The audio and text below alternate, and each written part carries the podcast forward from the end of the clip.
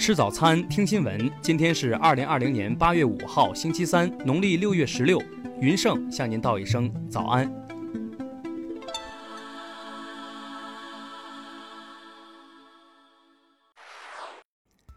首先来关注头条消息。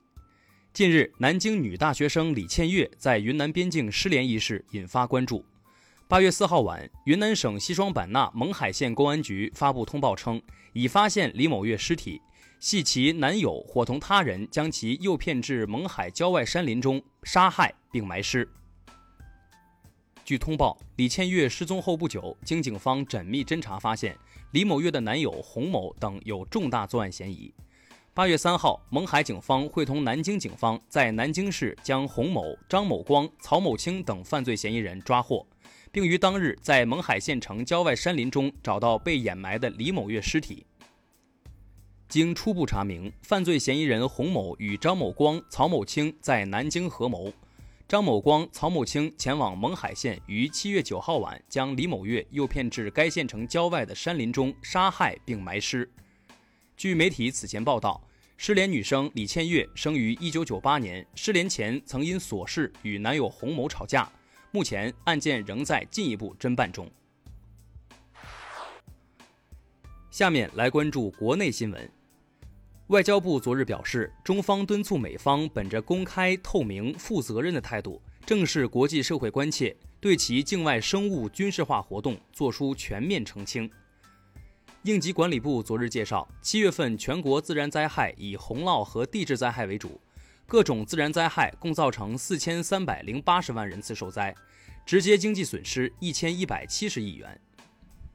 国家医保局日前发布暂行办法。明确主要起滋补作用的药品、保健药品等八类药品不再纳入基本医疗保险药品目录。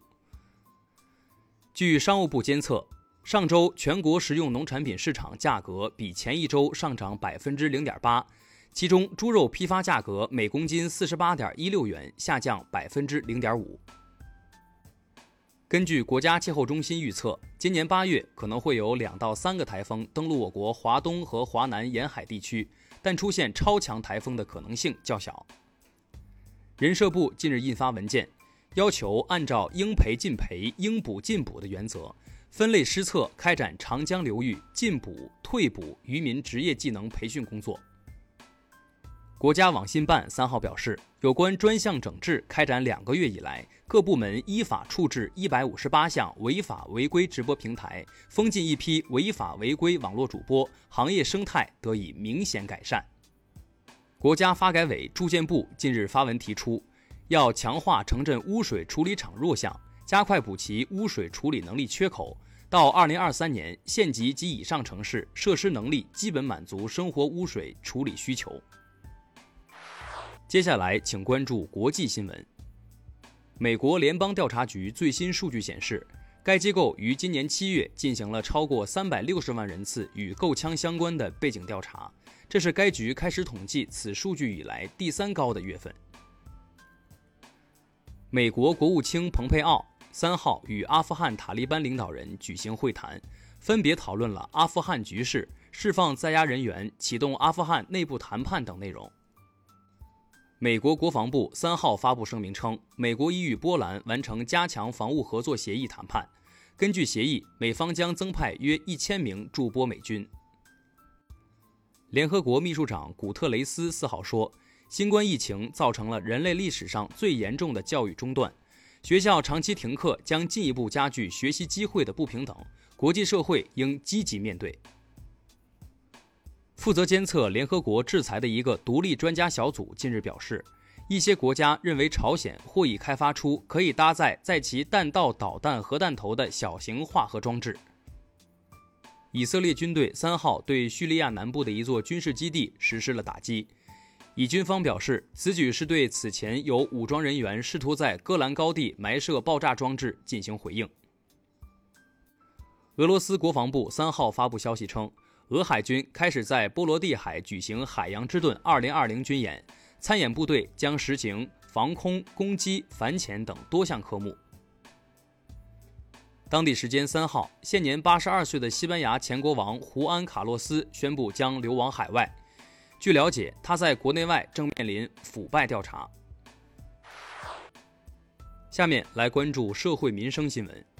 新疆控疾中心昨日表示，从目前的流行病学调查阶段性分析来看，新疆此次疫情表现为单一源头来源。大连市疫情防控新闻发布会消息，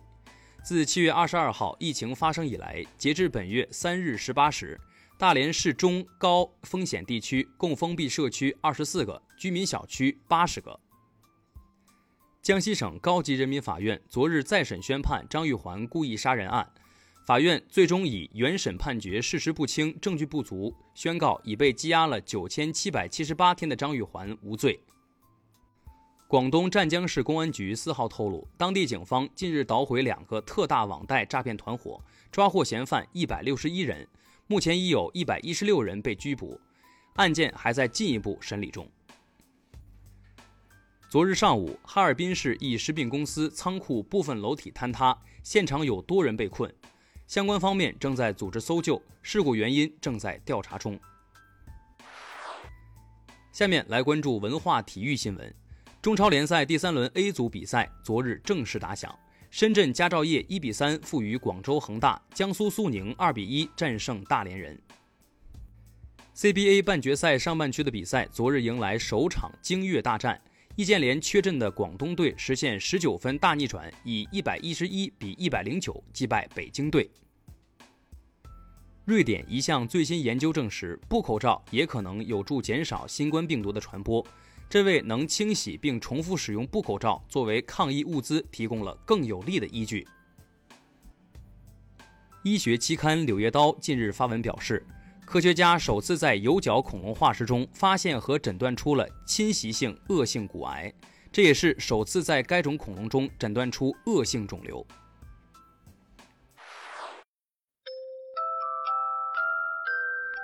以上就是今天新闻早餐的全部内容，咱们明天不见不散。